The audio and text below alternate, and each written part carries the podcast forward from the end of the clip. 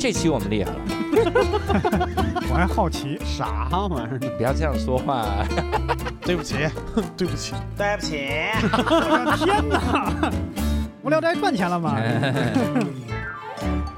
？Hello，大家好，欢迎大家收听这期的无聊斋，我是教主。啊，刘寿，哎，这期我们厉害了，瞧瞧，因为我们每次聊一年一度的时候呢，其实我们很少请单人来聊，嗯。我们都是组合、组合、组合的来聊。嗯。但是有一个单人啊，他实在是在这个助演的时候太抢眼了，嗯，所以我们这次呢就想尽一切办法，尤其是我们俩还一起登上了决赛的舞台，在最主要的决赛舞台是人家的搭档啊，我有点害怕。有 太太壮了，两个大了，所以这次我们也请到了马旭东老师，Hello，大家好，哦，大家好，我是马旭东。请错人了，刚才一刹那你刚才是学的谁？呃我我小飞哥奶奶，我明显很明显觉得是刘同，你知道吗？Hello，大家好，我是小马马旭东。Hello，观众朋友们，大家好。嗯，我们这次请到旭东，主要是这个在节目里面啊，嗯旭东每次塑造的那个形象都特别的，就是千变万化。嗯你看，有的时候是一个司仪，嗯然后有的时候是一个就是 音乐课里面充满嫉妒的那么一个学生，嗯，那个那一眼真的是 特别的传神。然后当时我我记得我们一起演读书帮的这个事儿的时候，旭东不是从嘴里吐那个那个烟吗？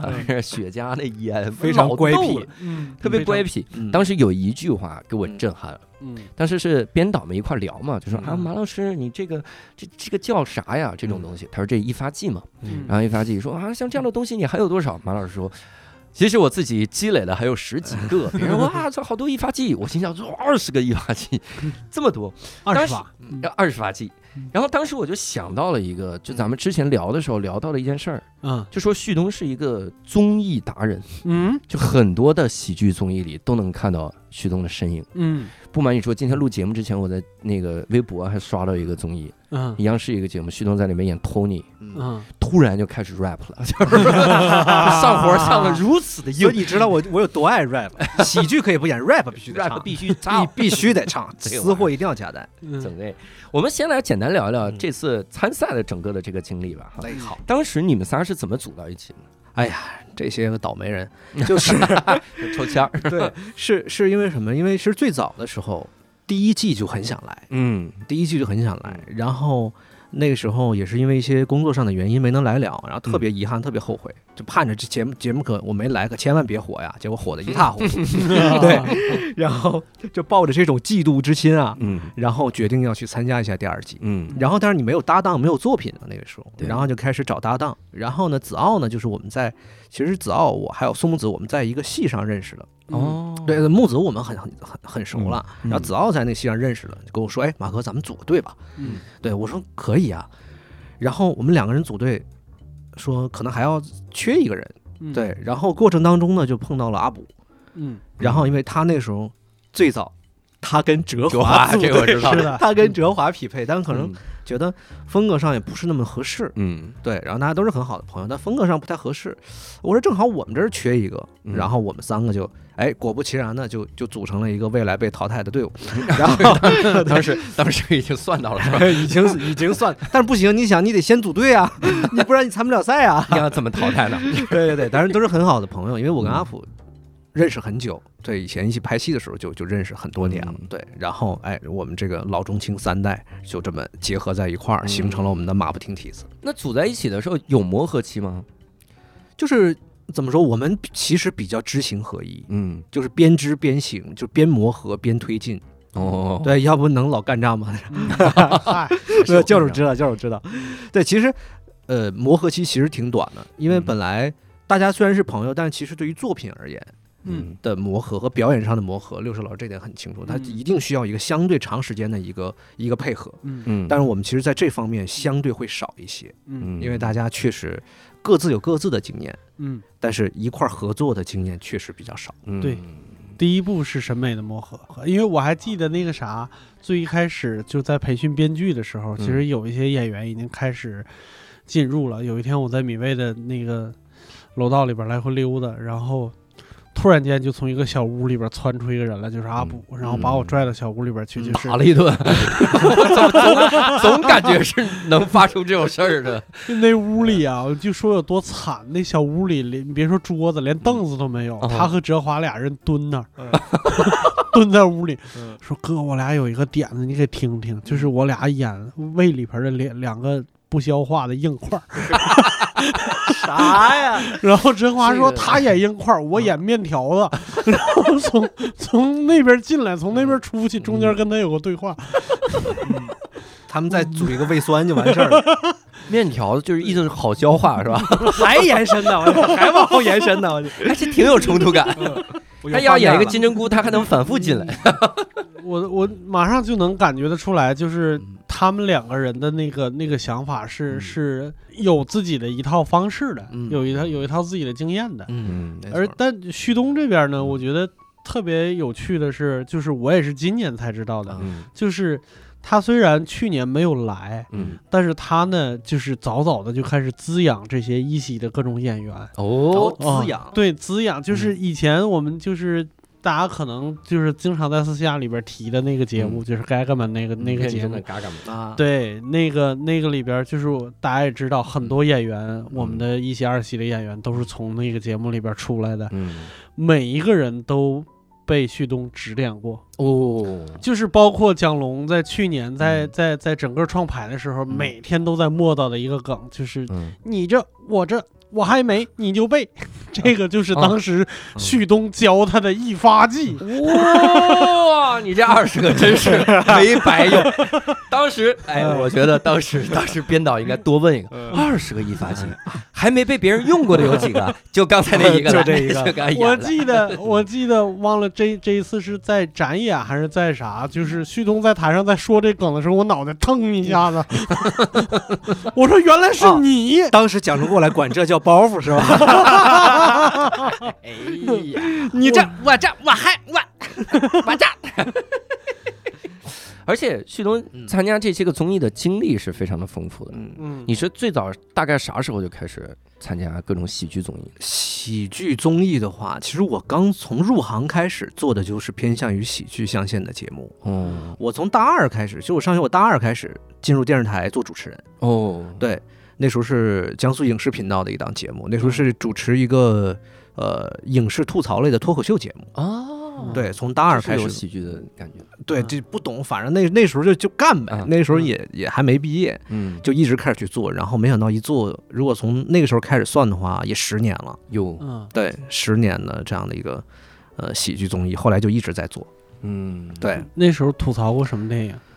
那时候是这样，我们你想，我们属于是一个地面频道嘛，嗯就是整个省内能看的那种嗯。当时在江苏，就是什么节目火，就是什么影视剧火，啊，就吐槽他什么，啊。哇，你还得就得就得挑坏的说，是吧？就也不是挑坏的说，因为搞笑的每年都会有很多神剧。你想那个嗯时候，那时候应该是哪一年？那时候应该是一二一三年的时候，那时候正是有很多剧集热播的时候，嗯。各种古装啊、现代的偶像剧的那种，嗯。很多剧都很有很多槽点，然后阶段性的去吐槽那样的一些东西。嗯，像我们是平时都是柿子捡软的捏，我们啊。现在收收听率最好的一期是说那个逐梦演艺圈呢，当时旭东应该是掐指一算，嗯，未来会出现一部神作叫《嗯。逐梦演艺圈》，里里面一个演员会在一喜夺冠，所以不能吐槽，这是可以说的吧？啊，这也可以说。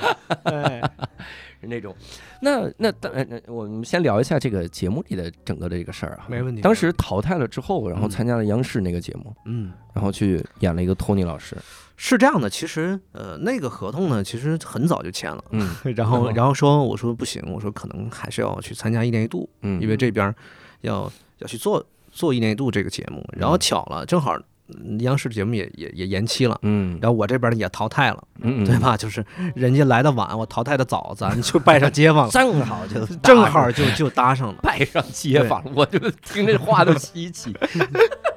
对，也不知道也不知道从哪儿学来的。对，然后后来去做了喜剧的喜剧嘛，嗯，那那个节目。那过程当中呢，就是又其实有被叫回来做助演，嗯，所以我那段时间的生活基本就是嗯呃早上起床就八点多起床，然后一直到中午去央视那边去去创牌，嗯。去央视那边创牌，然后呃中午到下午到晚上的时间是回米未这边去创牌，所以那段时间基本是这样的一个经历，持续了一个多月的时谁能想到喜剧地狱也可以嗯赶场，也可以赶场。喜剧地狱？真的是这样。从第八重到第十八重，来回赶。但但当时有一个有一个问题，就是我当时觉得发生特别大的一个转变是啥？前两个本子其实你演的是直人，对这是一个被人逼疯了的正常人。对，但从德古拉开始，你就开始演怪人。对，就是这个人身上会有一些个就特别怪的点开始放大。呃说实话怪人的点的记忆点可太深了，是的每次都深。是的那你前俩本子为啥非要演直人呢？其实不是我非要演直人，就是一个团队当中咱们聊到说团队的合作和分工嘛，嗯对吧？因为其实我们说怪人特容易出彩，这个咱都知道，嗯对吧？那直人需要你精准的吐槽，嗯，嗯然后他要把控节奏，整场要节奏的把控。可能说，我个人而言，其实是想演怪人的。嗯，我以前一直演 sketch 也好，包括小品也好，一直是演怪人的。然后阿普亮了肌肉，你就知道然后呢，后来他们揍我，签了一个合同。对，后来他们揍我，我又干不过他们。没有，还是觉得在一个团队当中，你要做一些，呃，为了团队去，也不能说牺牲吧，还是要去，呃，就是牺牲嘛，就是，对，对，就是你还是要去相对找到一个自己合适的位置。嗯，对，因为其实我知道做职人很难，直人非常难演，非常难。然后，嗯那可能我们这哥仨里边又觉得我相对更适合做职人一些，你总得有职人嘛，嗯那就就我来吧。所以后来被淘汰之后，哎，过来去串一些角色，那演怪人，我觉得咱们还是比较舒服的，嗯比较有原始冲动的。嗯对，好眼力发现了这一点啊，这嗯痛苦了我很久这件事情，是吧嗯，对，这个很难发现吗？这个很明显，这么明显的一点。其实去年我们就聊过这个事儿，就直人嗯难演，他就难在就是他演的是大家的平均值，嗯，然后怪人他身上有一个怪点，就更容易去塑造角色，嗯然后直人就比较不容易。但是我觉得就是徐东演直人演的好，是在于就生活里边会嗯夸张化一点的，会就是生活里边更像一个怪人的人演直人，通常会能把这个戏再往上再抬高一点点。嗯啊、就他那个基础值会变得很高，然后嗯生活中更像直人的那个人，在戏里边，我通常会建议他演个怪人之类的。嗯这样的话，他塑造角色就会容易一些。而且而且是这样的，而且就是我又不甘心演纯直人，你知道吗？嗯，所以我的直人吐槽里边一定要加加点怪人的感觉，嗯，炸 了个茄子的，就是一定要看似这人有点怪，但他其实是直人在吐槽，嗯，不然多不甘心的，你知道吗？是是真是。嗯，那后面开始助演了之后，心态会不一样吗？哎，会发生一些变化，嗯，反正别人的比赛呗，就玩 没有没有，呃这是个玩笑。心态上其实会有放松的地方，也有更紧张的地方。嗯放松的地方是你不比赛了，对吧？你只要服务好你的角色就行了对。但更加紧张的地方是，你说兄弟们找你来助演，嗯你再给人演差了，那不合适，嗯对吧？嗯因为叫你来就是让你拿着包袱来的，嗯就是增加笑点来的，所以这个压力还是会在。嗯嗯但是整体而言，其实你自己不参与比赛了的话，嗯更利于你的发挥。而且刚才教授说了，嗯就是我就可以舒相对比较舒服的去演我自己比较擅长的怪人了。嗯嗯，那这样的话，其实也更容易把自己展现出来。嗯嗯，我突然我突然想起来，我问这个问题，其实我俩我俩这个心态特别像。我们演那个最后那总决赛那个帮帮少爷和我助演那一次，嗯我们每次在侧台嗯都觉得自己的部分演的好差呀，然后我俩都默契的有那种感觉，就一到侧台，俩人相视一笑，来一二跳跳。跳 往往那个车台底下跳，然后没生怕自己的那个部分砸了。嗯。我是我是最没底的，嗯。嗯。因为首先我之前那个角色是严佩伦塑造的，嗯。我就追着严佩伦说，嗯。我说那你咋演就能怪吗？嗯。严佩伦说说实话，嗯。我没找着。我说你咋演？他说我就笑，我就台上大笑，嗯，就放。啊，那种就很布莱希特，你知道，我 实在没招，咱从外在找内在嘛。我当时我就我就我真的是特别感谢旭东，然后也感谢天硕，我说我天天拉着旭东，我说咋办嗯？当时就一天了，就一天通知我演那个，我就求旭东，我就一想时间这玩意儿又很紧，这个人的角色咋咋整呢？他就旭东告诉我一个，就一直拿书挡着脸，嗯当然那是也天硕老师给想的。但是旭东帮我判断说这个特别的准，就是拿书挡脸。我后来自己加了一个，就一进来一直盯着书，嗯然后跟你们聊的时候聊一句那种、嗯那种感觉。哦，是当时是二十个小时，不对，也不是一天啊，嗯就反正就那么点时间。嗯嗯我当时因为我特害怕蛇在我那爬，嗯。我把宋天硕拉出来，我说天硕能给我调表演吗？嗯？宋天硕一个人给我一对一调表演，就我们俩在那个嗯。空地上，然后我们俩在一对一表演，嗯。我在演无实物，光演我的部分，然后我说这个腿，我想演那个，就是好不容易自己想了个包袱，啊，说这个腿搭桌子没搭着，然后我说咋演出来就没那个感觉呢？他说这样你得侧着演，嗯这样大家能看到你是个腿没搭住。嗯然后同时呢，你最好能让大家有一个焦点。我就想到严佩伦说：“我没事儿我就笑，我就 我就都加上了，我在那笑着，哈哈哈哈！关键笑的，讲实话，叫主笑的好干啊，就是别人，你看别人的笑在角色里是，教主就是说完两句词儿，这不是严佩伦老师不教我的吗？我是不是忘了笑了？对我得把他笑回来。然后我印象特特深刻，我我们俩好几次从彩排到包括到正式演的时候，一直在侧台侧台后场。嗯然后我们其实内心当中都有那种感觉，就是千万给别人助演，别拉胯在咱自己这儿。对这个很重要，拉胯无所谓，别拉到我们这一趴。这个本子千万别折在我这儿。然后当时就是我们打篮球有一个术语啊，篮球有个术语叫讲垃圾话，你知道吗？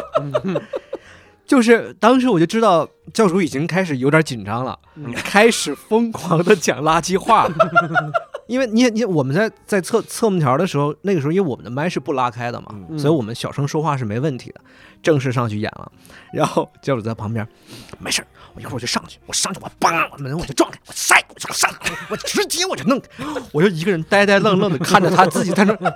我说他有这个词儿吗？他没有这个词儿啊，他在那可能是紧张讲垃圾话，我当我就弄开，我叭我推开，我气势我当我就上来了，哎我上来了，然后他一直当就把他把他一直说到对，一直说到他上场，然后回眸看了一眼，兄弟，我上去了，看着我我就上去了，上去，梆的一声，然后灯就碎了，对，嗯把灯砸而且 就听到一个吧唧、咕哧嘎哧、吧嗒。我当时在在后场，我说有这趴吗？排练的时候没有没有这趴呀。他 加了啥呀？我说他加什么了？后来才知道是把那个 灯给灯给撞折了。但大家看到的那个后来补录了那些个镜头，然后灯没掉下来。嗯当时掉下来之后，我还在想，我要去捡吗？我刚才给自己的人物设计是一直盯着书，然后去剪，我是不是人物不对？然后我说了两句，我发现哲华去剪了，然后我就只能回身的时候还调侃了一句：“我在这灯还给弄掉了。这玩意儿这技能”哎呦，当时太紧张了，我跟我跟旭东在那就抖，就是那种是说实话，自己上去演紧张还是帮别人演紧张？帮别人，真的是帮别人。嗯，我自己演的时候，对，因为你我你看我自己演的时候，演了一次怪人是那个大考，嗯大考结束那一天，我也是后上嘛。但是我发现前面成了，实际上你是你是激动的，你是兴奋，你不是嗯紧张。嗯现在这个本子吧，嗯，这首先第一啊，我紧张；嗯第二呢，我们就二十个小时的排，我根本啥玩意儿，我还找什么人物，我词儿能记下来已经奇迹。我就告诉自己别别别紧张。啊呃，满旭东告诉我一点，和天硕告诉我一点都很对。嗯他说你上去要往外放，嗯就你别往内搜，因为我之前那几版嗯排练的时候，我都是那种，我怎么不认识你们呀？嗯然后就就会节奏就一下就掉下来了嘛。我说嗯我一定会折在这儿，咋办？他们俩告诉我你就往外放。嗯所以我在上场之前，我跟旭东说，我就是我他妈上去我就放，干干，给自己做心理建设，你知道吗？我他妈任何一句我都含着说。我我从来我从来没有见过一个人是要把自己的内心 OS 全部要说出来的。当时他是我的老师的感觉，相当于上考场之前给老师背一遍 这个答案，看老师说对吧？这是这个考点啊，我可上了啊。然后老师说这灯超纲了。当然那个，但是你你主演了这么多角色里，你最喜欢的哪个？其实我最喜欢的还是村长，哎呦，嗯。还得是还是还是村长，对，村长那个角色真的，我们从展演的时候，嗯。大家就是坊间传着一句话：啊。马旭东啊，往那儿一站，嗯。我们就知道他演村长，就是那个气质拿捏的太准了，就是没没说话，他只是在后场后场，我们就知道他演村长。嗯。这个本子没看过，但我们知道里面肯定有村长，就是很奇怪的一个逻辑。就是就是当时很很少见一个角色上来嗯第一个包就是你说了两个字，嗯或者说啊后边又加了一个一进场然后跪在地上嘛，嗯就基本上就是怎么说怎么有，就包袱都会、嗯都会都会响。然后后来那个左凌峰，我师哥嘛他是，嗯然后他一直问我，他说那个我说到底要怎么说呀？嗯就是那个。我说你一定要先先笑出来，就是哈哈哈哈哈。嗯他说他说哈哈哈哈。我说这是怎么说的？我说你要记住先笑，哈哈哈哈哈哈。晚上。一定要把那个 要把这个感觉往外放，还还是告诉这要往外放，要往外放。得往外放。对，村长印象太太深刻。了。嗯。因为那个角色是你有原始的表演欲望和冲动，嗯。嗯，就特别得劲儿，就演了很多职人，终于演一次怪人，我记得就演回，就是那种演回怪人那种感觉，你知道吗？然后每一个，包括说我们后来在在在共创的时候，嗯包括台词设计上，到整个那种那种感觉，就是我对村长的理解，嗯那就没费什么劲，反而嗯越是这种。角色越不是不是说，哎呀，我们又创牌了，推翻了好好多啊、嗯嗯那个又修改了好多，这个没有，这个就是一上来你的感觉。我读稿那天是这个感觉，嗯我表演那天也是这个感觉，就是嗯特别对，一上来就特别对这个感觉。嗯对，你跟其他组合作的时候嗯会有有困难的时候吗？您指的困难是，就是比如人家组说这个我嗯现在啊这部分没写呢，你嗯你自己给你一个角色，然后你把它更写。新仔就一直是这样，新仔就一直是这样。然后那你可是从德古拉开始就是这样。是是什么？是刚开始还好，刚开始还好，还给你写写台词，你知道吗？嗯对，然后首先很很感谢他们一直找我过来助演啊，但是啊，下面是吐槽环节，然后就是有的时候他会说，哎，他说那个小马哥啊，那个你你你自己那趴你也想一想，看看咱们怎么整 啊。我说行，我说没问题，我说没有问题，兄弟，我们想一想。到后来，然后第二次合作开始，因为我们其实合作了三回嘛，嗯嗯到第二次合作开始，我的剧本当中开始出现一些很奇怪的文字，嗯比方说小马（括号这儿缺个包袱），我说怎么剧本会有填空题呢？这该不会是词儿吧？然后，然后印象我印象特别深刻，是在超过了男孩的时候，嗯因为我要把新仔的声音录下来，嗯嗯因为新仔要他他说话是什么那个死亡爵士叫小帆的那一趴的时候，嗯我实在是不知道该怎么吐槽他了。我说我把你的那个原声录下来，我回去找找感觉。嗯但是呢，新仔老师呢，他每一遍又不一样，你知道吧？就是所以你的吐槽，因为我们吐槽一定要精准嘛，嗯他每一遍不一样。嗯后来正式录制的那一天，没办法了，我嗯说出了那句我最喜欢的吐槽：啊兄弟，我真想骂你点啥？就是就是当你不知道该吐什么的时候，你就直接骂人，就想骂你点啥。你就直接骂人就对了。没有，但我我觉得其实还是信任嘛，还是大家对彼此说一个信任，觉得你这边你是一定可以去嗯去去去产出一些一些东西的。对，嗯其实呃，刚刚教主说到说跟大家合作会有遇到什么困难，我觉得其实它源于跟不同的组别他们的创作思路和风格有关系。嗯嗯可能有的组别会更加走人物表演逻辑，嗯就是我的人物表演本身要通顺。嗯那有的他对文本上的一些抠字眼儿的一些要求就会更高。嗯那有些组别说，哎，你只要是好笑的，嗯嗯哎，就没有任何问题。人物我们怎么都能过得去。嗯，所以其实根据大家的这个不同的风格来决定的，所以也都会或多或少遇到一些小小的困难，嗯，但其实都还好，都是能解决的。对，那你整个演完了之后，因为现在也结束了嘛，这一整季，你这这整季自己会有什么很大的遗憾有吗？其实说说白了会有一点儿，嗯，就是没能以小队的形式往后再多走几轮，嗯。嗯。这个是会有遗憾的。嗯。其实。我个人其实本身倒没有什么太大的遗憾，因为其实每个赛段都参与了，嗯。对吧？我们小队走了两个呃走了两个赛段，那三四赛段的时候又以助演的形式、后援团的形式回来了，嗯。总决赛呢也演了两个，那其实个人上没有什么太大的遗憾，嗯。嗯，主要是集体荣誉感这一块子有点缺失，还是说嗯。方方面面的，对，这个克服一下，会对自己 这怎么克服能过呀？这怎么克服？会对自己创作表达上有遗憾吗？就觉得还没有把自己想想最想表达表达的个想表达的东西西，再再做出来。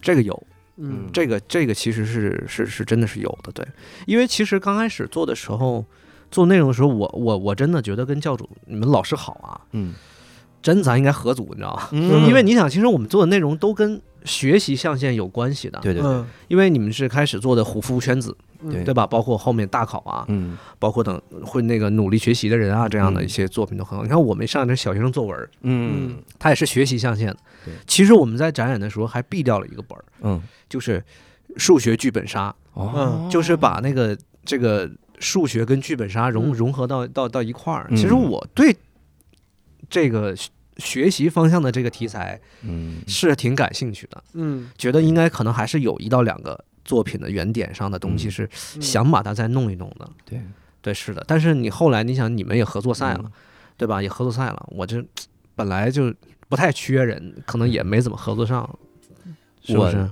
不是这个原因，嗯是因为我们组太谨慎了。嗯。就这个谨慎是啥？就是嗯。我们特担心每次，因为我们有很多，就当时你们演的时候，嗯，就是演那个一起旅行的时候，嗯。原话啊二现场，嗯。这个真是真不是假话，就说说我们如果后面有机会，一定请小马来演。嗯。但是就是我们组谨慎的点在于，嗯。我们总会先写一个本子，嗯，然后尽量不加人，嗯。因为怕这个本子不会推，嗯。人家来了之后，你这个角色最后没了可咋办？嗯，所以就过于谨慎，嗯。以至于每次邀约的时候，发现大家都三四个本子了，我就他妈要啊，就就有这种遗憾。就你知道会有一种错觉吗？有一种错觉叫做别人都觉得小马有很多本子要助演，其实并没有，你知道吗？就是他们每次看到我，每次看到我的表情都是，哎呀，算了，小马挺忙的，咱们下回吧。然后我在那儿完全就是过去吃个饭，就是一天在那儿没有什么事情干，小马都吃饭，都吃 是不是哎挺忙这里边儿这里边也有一个错觉，嗯就是嗯大家都以为就是不学习以后老师好还能继续好下去，没有没有，哎错觉幸亏没找你。幸亏没找，要不咱们一块儿死。哎，那不一定啊，那不一定啊。哎，这个我其实也跳出来说一句，就其实挺有意思。大考结束那一天，大家大家老觉得这是学习题材、校园题材，没有啊，这是个离婚题材啊。对，那那个我我喜欢那个整体的表达，嗯。就是我我当时其实看完之后，我我在现场看的嘛，看完之后我还跟我周围的人说呢，我说我不知道我理解的对不对啊，因为嗯我这人也比较谨慎，我说是不是父母想了一个很鬼扯的理由，嗯。然后来告诉孩子我们分开了，嗯，嗯就是怕孩子伤心嘛。对对对，嗯。就是以前很多时候的表达是我到那个点儿上了，我要表达一下这个东西。嗯。但大考那个作品，我喜欢的点在于，他用一个完整的故事，嗯。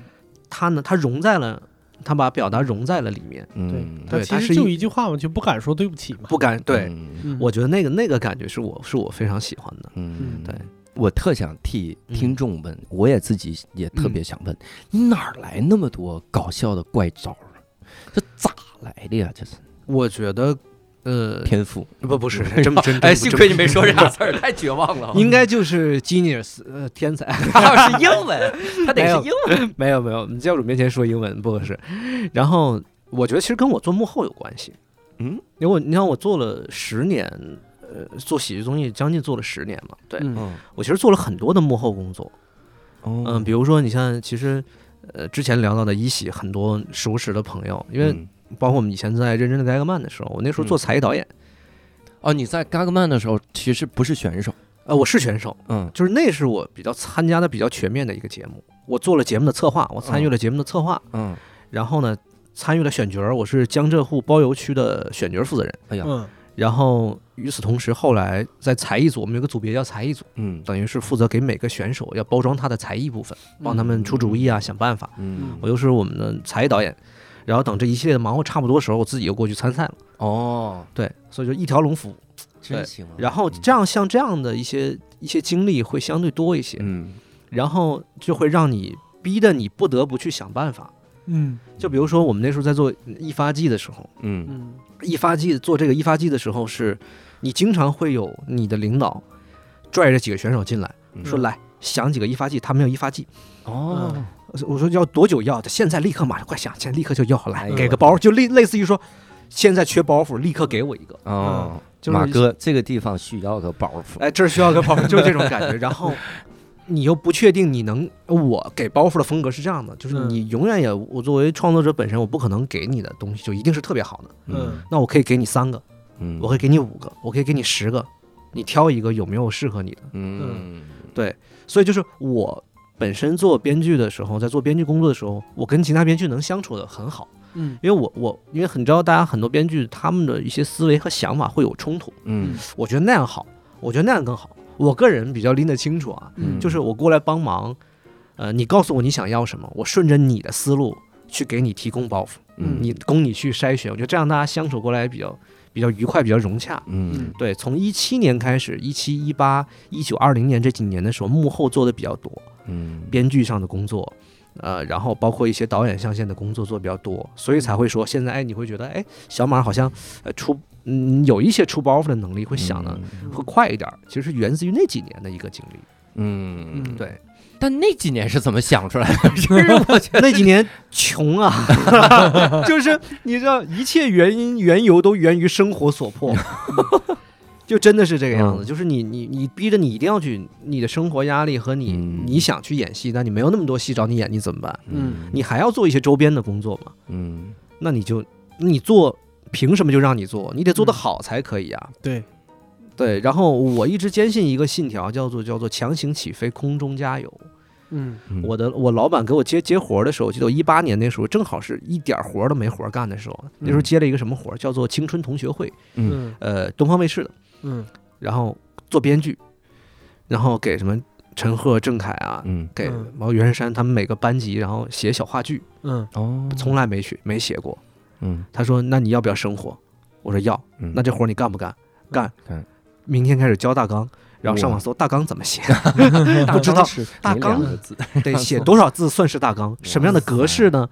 然后开始教大纲，嗯。然后有我记得印象特别深刻，然后开始熟练了，写完了一篇呃就是一期的这个剧本之后，嗯。哎，大家反反响还可以。嗯。再到后面的时候，正参加朋友的婚宴嗯。酒席，正喝酒。嗯，哎呀，这个祝你们新婚快乐！吧，收到一个电话，嗯。然后你这个大纲通过了，二十四小时要收到一本完整的剧本。哟。嗯。就那段时间是是是在这样的一个，就是逼出来的，嗯。对，逼出来的。多长时间立刻要交包袱，嗯。和立刻要交剧本。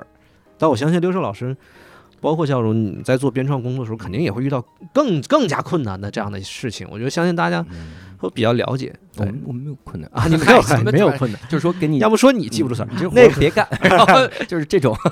对，咱们其实可以按照时间线来聊一聊。你是一四年毕业，对我一四年毕业，一四年毕业，然后当时是一毕业了之后没去直接去做电视台主持人之类的工作吗？哎呀，说说到这个，我脑海有一个非常清晰的线路。嗯，因为我们一跟朋友聊起这个啊，我就非常顺畅，知道我这十年是怎么一步步走到这走到现在的。哦，嗯一二年的时候，那个时候还是回到刚上大学的时候，那个时候呢，我们的辅导员跟我说，因为我是学播音主持的嘛，嗯。嗯哎，小马，我跟你说，咱们江苏电视台嗯，正某个栏目正在招主持人，哎呦，嗯。赶紧去看一看。嗯。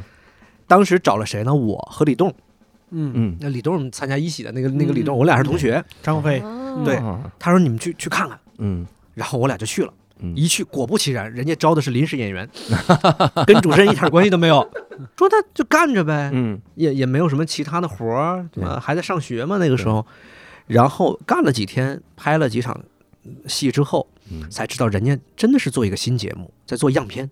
哦，然后制片人是一个姐姐，嗯。就找到我，她说：“哎，那个当时呃李栋就去福建了，嗯他去那边发展了，他去做节目了。然后我就对我就留 对去做节目去卖茶去搞诈骗了。然后我说我这口音也不行啊，我就 说就是别在这个主要是性别不对吧？对呀，主要是性别不对。对，演人爷爷还行。对，你说咱去泰国也不合适，怎么跑那么远？不回来。然后就说：“哎，小马，我觉得你真不错，我们真的在招主持人，嗯要不要试一试？”当时 A、B 角就是 A 咖和副咖嘛，嗯有个副咖的助理主持人的角色，要不要来试一试？嗯我说好啊，试一试。这么一试，就留下了。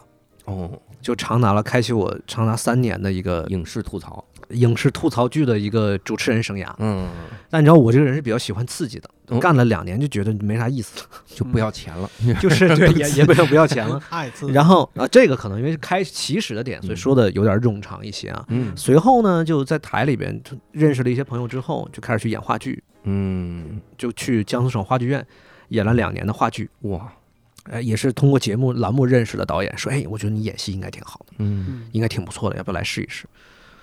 去演了话剧，嗯然后在这个过程当中，你想那时候一四一五年了，嗯一五年开始的时候，然后我的一个哥哥找到我，然后呢是优酷曾经的优酷自制综艺的制作人，嗯，他说我们那时候有一档节目叫做面向网络，叫好笑头条君，嗯，来帮忙做一下选角，可不可以？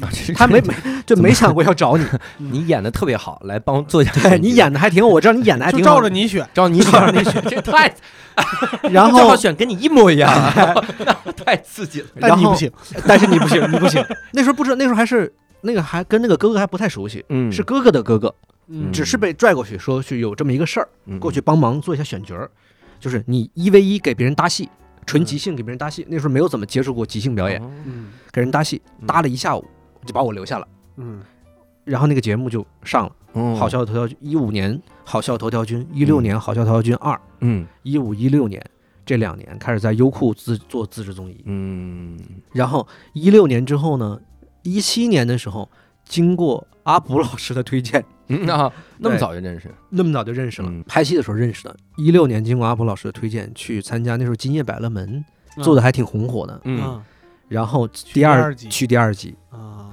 然后就面嗯。面上了，就做第二季。哎，你特别适合第二季，就好像你所有都是那第二季，但是你知道，除了伊内诺啊，嗯。所有参加的第二季都蛮垮。的，所以我说这个节目命硬。百乐门第二季就一期，啊是吗？就播了一期，其实播了三期，播了三期，播了三期，后面他因为一些改改赛制改版啊，嗯。一些东西就节目就没弄好。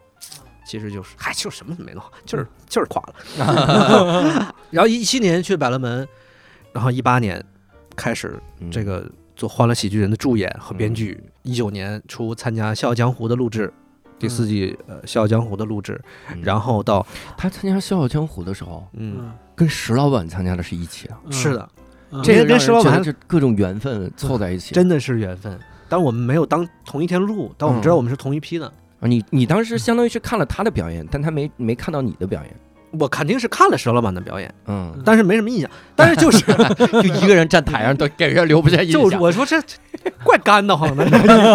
放点音乐，对，然后呃，什么一九年，就是《笑傲江湖》。对，然后就是一个认真的盖克曼做了一年半，嗯，从策划到选角到才导演到选手，嗯，对，然后一路到一直后来到跨界喜剧王，嗯对，然后到各式各样的节目，嗯，一直的包括什么广东卫视啊，各个的一直做到现在。很多这样的综艺，你比如说你去当助演，嗯《欢乐喜剧人》助演，那它不是个稳定的收入吧？它不稳定。那你整个这十年，我感觉嗯参加各种喜剧综艺，拿啥谋生呢？嗯、是这样的，我的谋生手段呢，嗯，是大致分为这么几类。哎呀，第一，你茶可叶 第一茶叶，当年在泰国什么就在 又怎么又聊回去了，又回去了。因为我一其实我做做老师嗯，做了，今年算做了十二年。哦，对，其实我作为老师涉及到可能艺考培训的老师对，啊有做过，然后包括一些小艺人的培训，嗯然后包括一些跟平台合作一些喜剧培训，嗯，就是基本上会涉猎这样的一些。做了整整十二年，嗯，他会是一个，当我没钱的时候，我就去干这个，那因为就像刚才教授说的，太不稳定了这一行，嗯，对吧？而且你也知道，你干一个项目也不是说按月就一定给你开钱呐，对，像拖一喜大赛这种根本就没钱，对吧？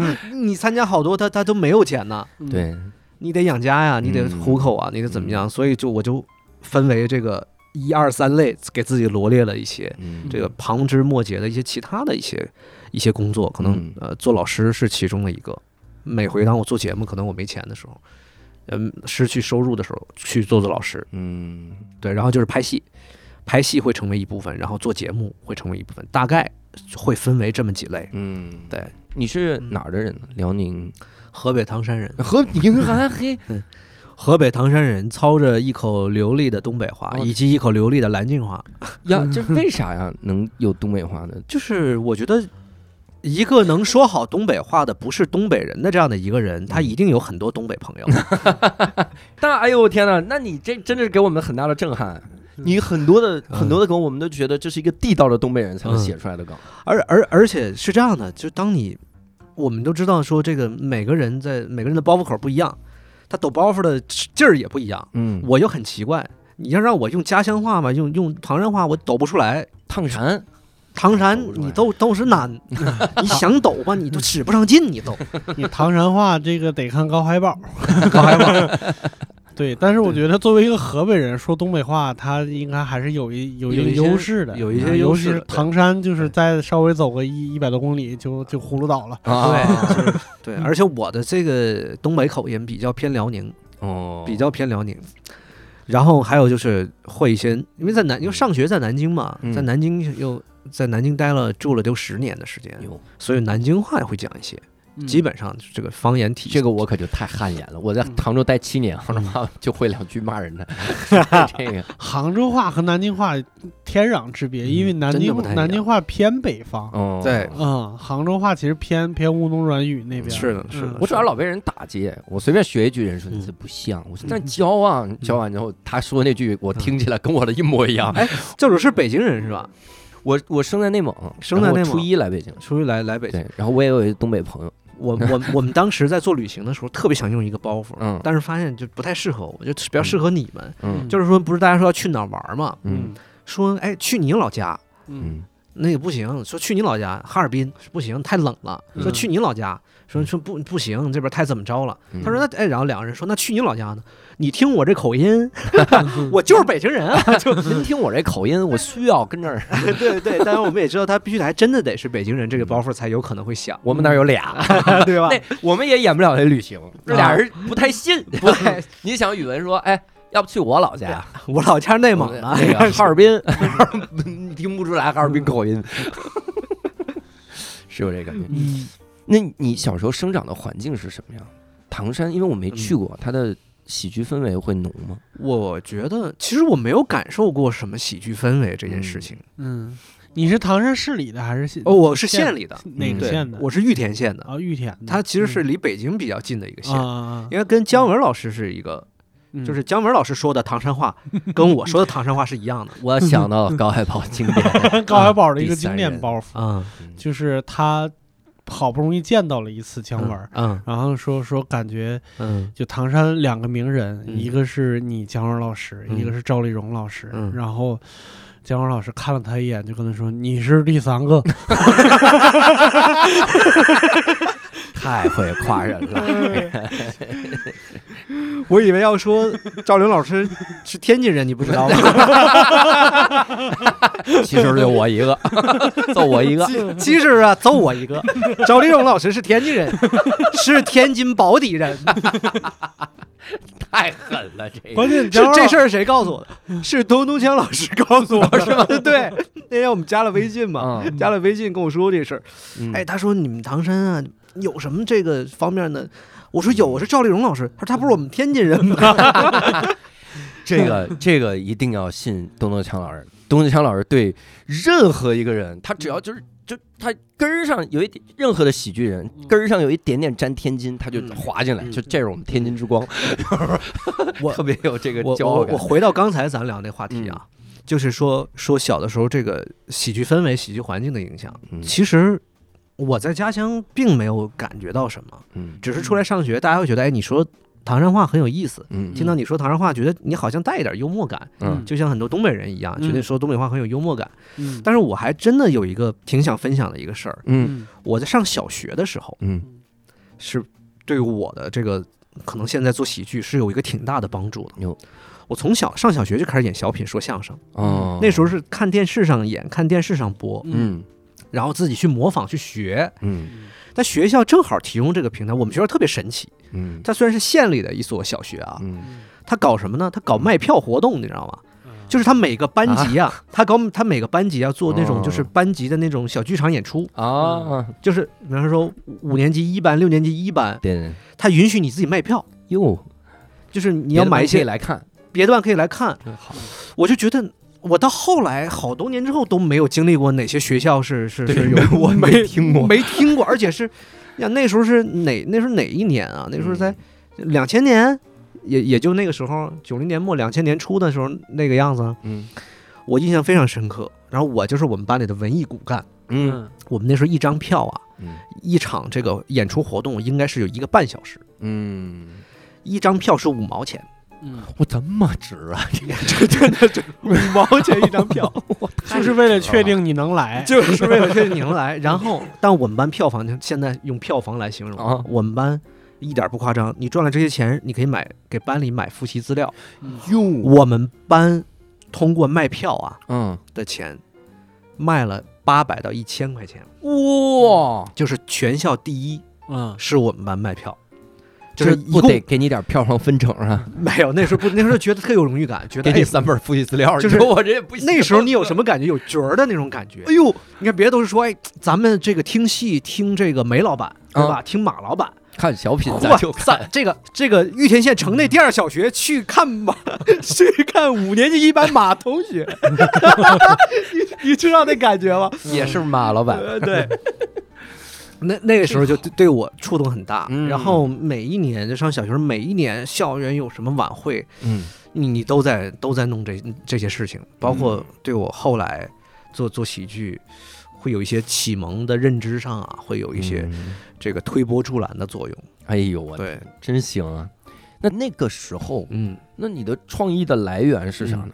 那个你看小孩儿嘛，那嗯时候就上小学的时候，就说白了，一半是靠抄，一半靠传呗。嗯，致敬嘛传的，我们小时候都是纯抄，嗯就是抄的得像。你得你得创作呀，我你得创作呀。我跟你说，你那时候觉悟，就现在，就我跟你说，嗯去年我那个比赛完了以后，就嗯经常收到私信，嗯然后就是。呃，刘叔老师非常喜欢你的嗯。反诈银行，能把剧本原版发给我哎吗？就是我大学大学演一下，大学生都是我搜，我曾经在 B 站搜到一呃收到一个说，哎呀，太好了，我们学校要有联欢晚会，我想讲一段脱口秀。嗯我在 B 站挑了很多脱口秀演员，我觉得你这段最好，我把我把这段去讲。我心想，我这看就当然谢主隆恩，我说点啥你这你你这都是还问你，啊？我这是有结果导向论过来给我发评论的。啊啊啊！他说：“马老师，我昨天呢在那个企业年会演了你的小学生作文，大家笑声一片，都演完了，你知道吧？跟你汇报来了，呃跟你汇报来了，说点评一下你这本儿不错。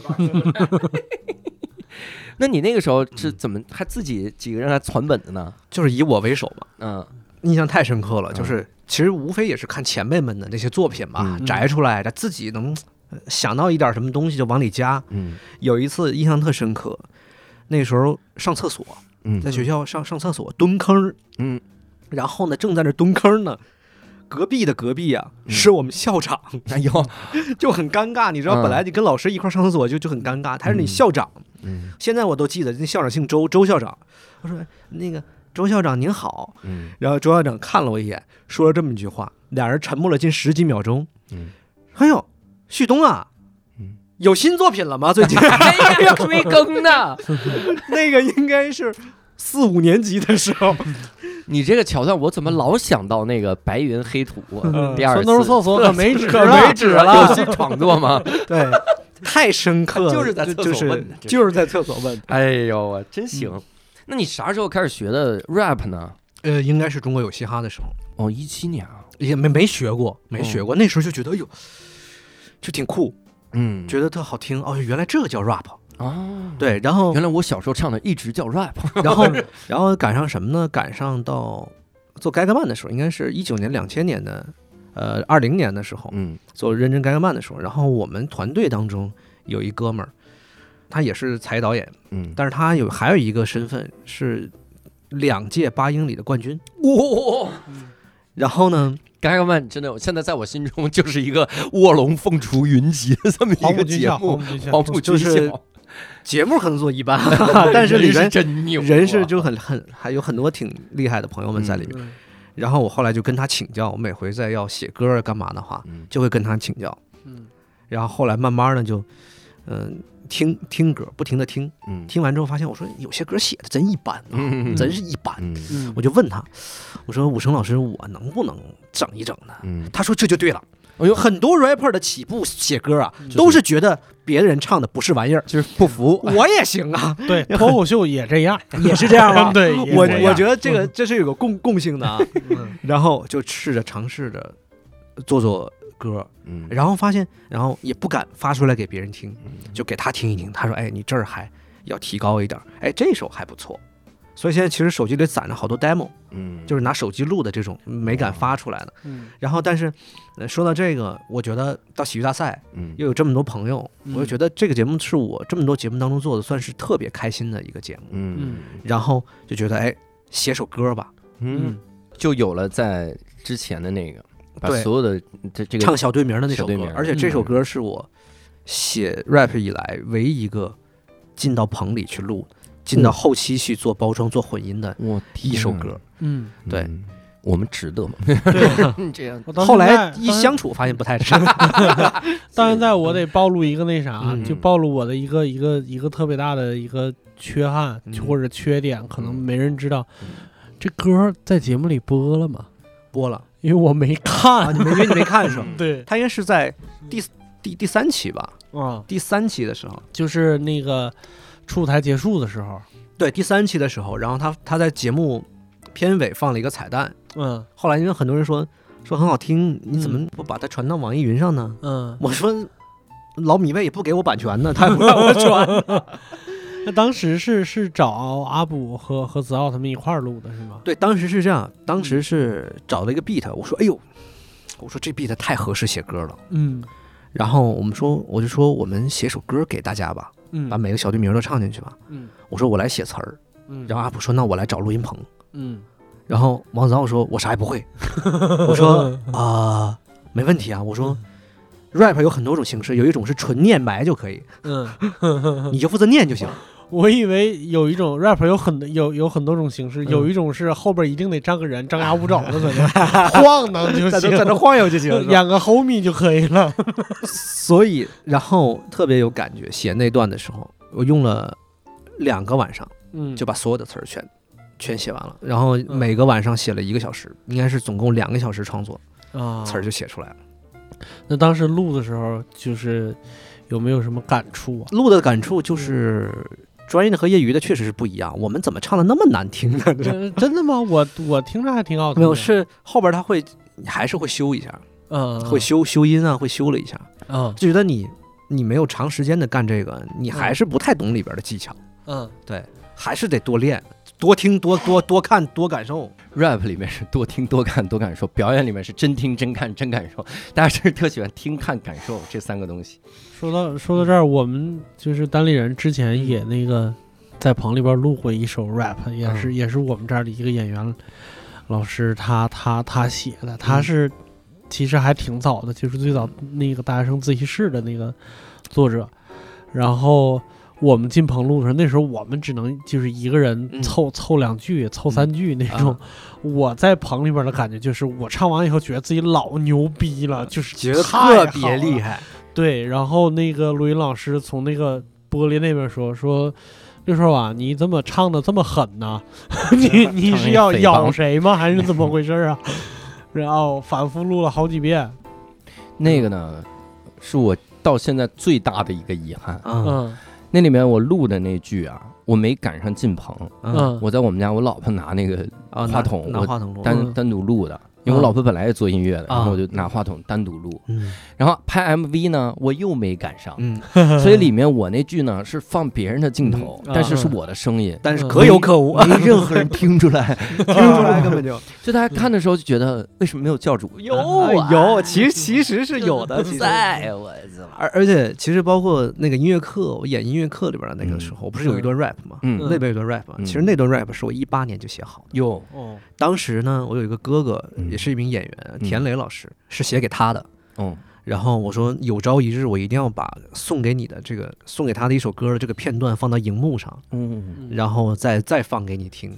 然然后后来再去演音乐课的时候，就把那一段就不要做年轻的叔叔，也学会告别了孤独那一段，嗯，把它放到了节目里面，哇，就夹带私货夹带出来。播播了之后他听了吗？呃，我发给他了，嗯，我就怕他肯定是不会看的，他一定是不会看单。独后来他说：“嗯，真好，唱的很好，以后不要再唱了。这个还挺，我觉得还挺浪漫，感觉你就是充满了各种执念，就是你是不是有一小本儿上面写的这个”这是我的执念清单，执念清单执单？念清单。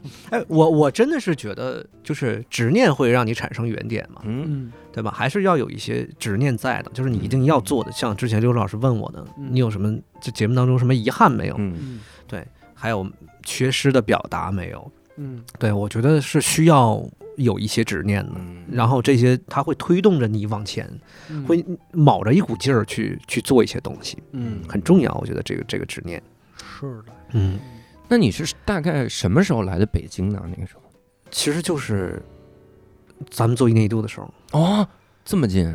你平时，那你以后会在北京吗？我以后会在北京嗯对，因为我以前因为一些就是家庭原因，嗯。对，以前我都在南京嘛，嗯，对，然后从这个节目开始到之后，我就会一直都在北京了。哦，其实每次做节目的时候会经常来北京，嗯，但生活在可能因为那时候以前在南京电视台也有工作嘛，嗯。在交通台嘛，也也在南京会比较方便一些嘛。嗯。就后来不在电视台了，嗯。然后四处拍戏什么之类的。对，所以现在的话，基本上就觉得还是留在在北京吧比较好。再嗯加上这个父母都在唐山，离着也比较近，嗯，觉得还挺好的。嗯，那你你整个可以算这十年嘛，嗯就是反正接触喜剧到现在，嗯反正十年，这个中间会有很强的低谷期吗？有那是大概啥样的一段时光？呃太多低谷期了。我觉得我的低低谷期是从一八、一九、二零、二一四年，哟，整整四年，就是四五年的时间都是低谷期，嗯，就是质疑自己。哦，一八年你说你那个没有活儿，你对，一七年去做《百乐门》第二季的时候，现场秀的时候，嗯。那个节目其实收效不好，嗯。然后后来就觉得说，嗯、那时候毅然决然的要去做喜剧，要去做演员，嗯。然后不去做主持人了，所以嗯。台里的工作也不再做了。嗯对，然后你的一切经济上的收入来源没有了，嗯。然后再加上你又实质上没有什么工作可以去做，嗯。然后那段时间就开始变得很惨淡。嗯。嗯。对，然后嗯、不得已说我们去尝试学习做一些编剧幕后的工作、导演的一些一些工作。一七、一八年、一九年、二零年，嗯。一直到二一年的时候，二零二二二零年、二一年的时候做跨界的时候，嗯。嗯然后那时候都觉得说，哎呀，还能干得出来吗？嗯觉得还能坚持得下去吗？嗯那时候你看不到希望，你觉得会有人喜欢你的表演吗？但是你甚至都没有机会去表演啊，对吧？嗯，你的表演能不能让大家喜欢是一回事儿，和你能不能大家看到又又嗯又是一回事儿啊。对，对然后陷入深深的自我怀疑，嗯觉得嗯，现在来讲说，现在参加一年一度，一个很大的收获是，其实重拾了一些自信心。嗯。哎，说哎，小马演的那个村长不错，哎，你演的那什么也挺好，嗯。是觉得你把以前这个低谷期的这些自我的质疑，嗯。去慢慢把它 cover 掉。嗯。我我印象最深刻的是在录《跨界喜剧王》的时候，嗯。那个那个时候，那个时候是当时非常感谢刘晓庆老师，嗯，那时候正是自己非常低迷的时候，我都觉得甚至说要不要去找个班儿上，嗯然后就是嗯就是兼职嘛，就是一定会坚持下去的，但要不要中间找个班儿上呢？嗯他特意演完了一个 sketch，他走到后台。拍着我的肩膀，他说：“哎，孩子，你刚才那段表演太好我给你找个班儿上，了，说要能不干就别干。”他说那段演的太好，一定要坚持下去。哎呦，是有很多前辈，就有时候人就是这样，当你觉得快撑不下去的时候，有那么一下，有那么一下去能够让你嗯。顶得住，其实也就顶得住了。嗯嗯，对然后呢，有人问我，他说：“哎，你是怎么能坚持下来的呢？”我说：“你就看我做喜剧能坚持下来，就是证明我还没有饿死。嗯，前几年，因为郭老师说的特别好，因为有些人你不用劝他干不干这行，嗯他没饭吃他就走了，嗯嗯，他就不干了。对。嗯。是我们这波人坚信着自己能干这行，能有饭有口饭吃，嗯。能有活干。虽然现在经济不好，未来一定能有好的时候，才会选择坚持下来嘛。嗯。对。其实我我之前想过一个事儿，嗯。就是我在想，其实你的自我怀疑啊，嗯。如果是你你从一个第三方的视角，嗯。甚至就把这个时间咱们嗯。当、当了一个模块儿，嗯。一看说这是他的一生啊。嗯。我看了一眼马旭东中间会有四年自我怀疑，嗯。这种啊，嗯。就其实挺好度过的。就大家觉得就四年嘛，嗯就四年自我怀疑，就就熬过去就行。嗯，但当你自我怀疑的时候，你是不知道 你有多久。你无法站在上帝视角去看你自己。对，嗯那那一刹那，我觉得其实挺难撑的。嗯我我我是，比如说我的确没饿死，嗯，但我今天挣的是一百块钱，这个算不算饿死？对，明天可能就你看不到头儿啊。对嗯我我印象太太深刻了，那那个时候就是，呃，我的前任跟我说，他说你知道吗？你走在路上，头上顶着一朵乌云，嗯，就那个时候的人的状态是这个样子的，对。嗯就是，呃，你看不到希望，你不知道你未来的，哎，我是在哪儿能被大家发掘出来？嗯。我不停的参加节目，那这个节目好像也不太行，那个节目好像也不太行，嗯，嗯演这个戏呢，甚至都没播，演那个戏播了，那很多镜头被剪掉了，又没有你出彩的地方，嗯，就是你总感觉命运跟你在作对。嗯然后，嗯嗯、演了一个东西吧，你哎觉得哎有钱花了，最近能经济压力缓解一些，人家拖欠你工资，你这玩意儿嗯都遇到过吧？我们都遇到过这种情况吗？所以那几年真的就是感觉一切都在和你作对，但是你就嗯得挺住那几年。嗯那时候就焦虑、睡不着觉、失眠，一系列的病这都得了。嗯，但是你就只能告诉自己，咱得扛得住。喝假酒是不是那两年？喝假酒啊 没喝假酒，我们管那叫厂货，就是？我跟李飞说，我说我说飞哥，你可以说我离婚的事儿，不能说我喝假酒的事儿。我从来没有喝过假酒，我跟你说。哎呀我去，喝的是贴牌的，我们现在澄清一下，对，我们澄清一下，好吧？姊妹产品，姊妹产品呀。你知道，你知道人世间就人和人之间的悲欢不相通啊。不相通就是前两天我们在一块儿吃饭的时候，嗯语文老师嗯拿过两瓶茅台来，啊。这两瓶茅台你都很难叫它是假酒。嗯，就他那个酒不单不是假酒，那上面写了四个字叫语语文先生，还写着自己的名儿，你知道吗？狠了。哎，这个这个我见过，嗯。这个我见过，因为嗯老于就是这样的，嗯。老于他会他他买了个酒庄，嗯。然后买了个酒庄之后呢，那个酒庄生产的东西呢，都是他想要印什么标嗯。就印什么标，不是嗯。其他人的商标，啊。而是上面比如说俞敏洪朋呃俞敏洪先生敬赠，嗯。所以哦。他那个生产出来的时候，那个那个皮儿给你就是那种嗯。很有面子。嗯。然后当时我们新东方的人聚餐嘛，然后大家给给就是小小骨干 啊，给了一瓶儿，哇，特别激动，我就拿着，我看人这酒不一样，人家酒真牛逼，我就放在家里。后来想了半天，这是于老师牛逼啊，我这是供于老师的，我这还是把它喝了吧，我就给喝了。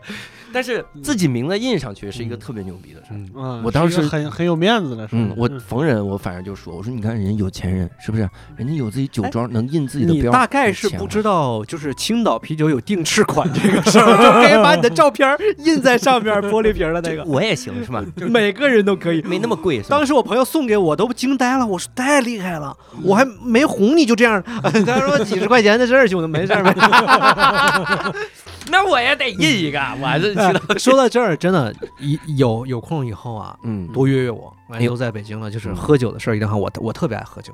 啊，嗯，对，因为说回到咱们至暗时刻的那几年的时候，嗯那段时间我续过几年酒，哦，我印象很深刻。呃，一七一八年的时候，嗯每天早上起床，有时候去排练，没活儿干，你也得接活儿干嘛。嗯那时候酗酒，那时候早上喝二两伏特加开始工作，有，啊一天平均酒精摄入在半斤酒以上。我天，我我半斤还得是烈酒，烈酒，嗯，半斤烈酒，我太多这种时时刻了。嗯，就是那几年喝酒，现在好多了。现在就是喝到会有一条线，就是喝到线之后，就是起身鞠躬告别离场。对对，就是会有一条线。但那个时候不是，那个时候就是真的就是痛苦，嗯，你觉得人生很灰暗。所以我的爱好那时候就是喝酒、写诗，嗯，然后就就然后就不喝酒不写诗，喝断片儿。怎么是李白？哎，那个时候真是那样，那个时候那个时候真是这样。嗯现在好多了，现在其其实真正我觉得是走出来了。嗯，是真正意义上的走出来了。对，自己经历低谷期的时候，会看一些个什么东西来让自己心情平复？嗯，有什么我现在的经验告诉我啊，嗯就是就像豆豆说的，当你不知道干啥，你就学英语。学英语，然后我觉得作为男生而言，就是当你不知道干嘛，你就健身。嗯对我觉得这个是挺挺管用的。我的第一任健身教练是叶流，对，真的真的真的，就是他，其实他给了我很很多帮助。因为做在做那个嘎嘎的时候，我们俩是舍是室友，嗯那时候关系很好。对啊，现在一般了。然后现在他就不不怎么搭理我，你知道吗？然后那时候就是去健身，嗯。然后一定要让自己的身体和精神，你起码得有一个是好的吧。嗯。你精神状态已经对吧，已经不是那么那么那么好了，那你嗯。你身体一定要弄好。当你低谷的时候，建议多读书、嗯。嗯多健身，嗯。嗯。起码把自己的，然后要要生活起来。嗯。就是我一直是觉得自己是一个不太有生活的人，我觉得这嗯。些年。在低谷期到现在这些年，学着要怎么自己要让让自己学会生活，嗯。你一定要把你的冰箱填满，嗯，然后后来是用酒填满，对，就是用食材填满，要好好生活。嗯，其实梳理好自己，一定要过好生活，这是特别重要的一件事情。对对对，嗯。你要保证你人生的某一面是充盈的。嗯。嗯，哎，你这个我虽然没有这个心路历程，嗯但我碰巧做了这样的事儿。嗯。嗯。就是其实去年一年是我单口喜剧创作特别旺盛的一年，嗯。就是因为去年因为过度自我怀疑，再加上嗯。的确没有什么活儿，就是没有任何的事儿干，嗯。然后基本上就是各种啥也干了，去去旅游，旅游了一个月，自驾游，嗯然后我又植了发，嗯，就是植了个你看他发际线，还是有钱，你知道吗？他还是有钱。你呃看，，但卖了一个肾，然后 像我刚才跟你说，他填满，他不光填满了冰箱啊，他他连这儿都快填满了。你举头看看，这这这儿跟他仓库书籍似的。这是我买的书籍，看大家可能看不到啊，教主这都是什么书籍啊？母猪的产后什么玩意儿？我抄的人家进化论的书籍是吧？他家都快进不去了，下不了脚啊。对呀，没事儿，反正他也没邀请过我去他家，哎嘿，咱俩刚认识，咱俩刚认识是吧？哎，这有点过分，有点自来咱俩才一年一度才认识，才认识，才认识。咱俩每天都住米味了，还咋呀？我那那段时间就是因为刚好就相当于去生活了，嗯。反而就感觉恢复了一些弹性。就是你的创作会，我我去年写了整整一个专场，你想想，嗯。就是六十分钟，嗯。就当你写出来的时候，就干我们这行嘛，嗯你有了个专场，你或多或少自信就回来一点儿，嗯就没有那么强的自我怀疑。嗯所以我我我其实有的时候会想，说自己应该去恢复一些生活的弹性。嗯，就是我我我觉得你说的这个生活的弹性真的是对的，就是有些是人人要不光要逼自己在艰难处境的时候扛一扛，嗯还要逼自己要学会享受生活。嗯我觉得这才是生活的弹性，就是，呃，你一定不能把你的苦，就是满苦大仇深的，永远都沉浸在一个，哎呦，嗯我挺难的，我什么时候能红啊？我什么时候能出来啊？我什么时候能赚到钱？你如果都是这些的话，你就完了，这个就这个人，你知道吗？你刚刚说这个，我突然想到一幕，嗯就是马上要进去生活的时候，在生活的侧台说：“我进去吧，我就进去，我就上来，我就生活，我下我咣咣的填满我的冰箱，我填满我的冰箱。这个永远忘不掉啊！就这个画面，就是姜晓春老师这个垃圾话上台之前的垃圾话这个环节，在我脑海当中的这个雕刻的程度啊，堪比我们校长问我有没有新作品。我我只有那一个作品有垃圾话，其他我都挺放松的。其实就那个太紧张了，我的。而且有的时候，有的时候你你真的去享受生活的时候，其实你会获得的一些根本预期不到的一些个东西。嗯我觉得那个那个是很宝贵的，就是一下你发现。嗯，或者你接触到一个人，或者你接触到一个生活中一个很有趣儿的人，嗯啊，你把他的所有的素材抄了，然后你这个 让他陷入低谷，嗯，那是舞台上很有趣儿的一个人吧？看了人家一个演出，原来教主是这样的人啊！嘿，然后我们是有这个感觉。嗯，那呃，这这一季参加完了之后，首先你第一个你会参加三喜吗？我觉得如果要是有合适的搭档的情况的下的话呢，嗯会不是不是说之前的兄弟们不好啊，嗯，是因为大家还是应该会有各自的规划。这个不是说一定要拉着人家以前的搭档来对对，对，就是还是看我觉得搭档和作品的状状况吧，嗯肯定是很想参加的。嗯，那你后面会有什么这个计划和目标吗？明年你是唯一一个喜剧大赛里唯一一个能顺顺便参加月下三，为啥呀？为啥呀因？为会 rap，会说我月月下有 rap 吗？也就是咱们想办法，咱想办法，法，这是说的跟你的的想到办法似的。你要先想出事儿来，嗯然后再去想它有哪些困难。嗯，困难一旦具体了，就解决。对，空中加油，先原地起飞，然后空中加空油。中加油。咱先去 整那个乐队。嗯宋天硕吊嗓子，嗯，这已经有两个声部了。为啥？我我是真的有认真考虑过这个事情。嗯，对，那其实归这这你哪个哪个事情？三喜的这个事儿啊啊啊对对对，其实真的有认真考虑过。但是我觉得呢，嗯嗯，要先出去赚赚钱，嗯就是这就是过完年后嗯到三喜正式启动的中间的话，要出去先赚赚钱，嗯，因为快饿死了。对，然后现现实这一年，就哎这一年现实原因嘛，然后去赚赚钱，然后再来回头再去做这个事儿，因为你一定要专注的去做一个做一件事情，才能把它做好。你不能说我这边做着这个，那边再去干点别的，你会特别心烦意乱，嗯没办法集中。就会缺失很多主动性，不去主动去想我嗯这个事儿怎么如何做更好，嗯更多都是被动接受的。嗯，行吧，那我们也期待小马嗯未来的这个原地起飞，然后空中加油 嗯 这个感觉啊。但是呃，相信听完了这期节目之后，大家呃一定会记住他的校长跟他说过啥时候更新，啥时候更新啊？校长催更。校长催更。所以，如果各位也想跟我们交流一下这个感受，尤其是交流一下马旭东之前参加的各种的这个节目，以及啊在二喜里面这种精湛的表现，可以在评论区跟我们来留言，咱们来一块儿来讨论讨论。也可以加入我们一个听友群，加入听友群的方式就是公众号搜索“无聊斋”，然后底部菜单栏有听友群，扫码添加“无聊斋小管家”就可以进群了。那我们这次呢，非常感谢徐东哈，这个哎，不客气，不客气。跟我们聊了很多这个一路以来的不容易，真的还是那个这个老生常谈的事儿，就是你看到的其实是一两个节目，但实际上背后有十年的积累啊，看到的都是过往的种种的这些东西。也非常感谢徐东跟我们交流这一切，然后也非常感谢各位的收听。那我们这次节目就到此结束，下期拜拜，拜拜拜拜拜拜。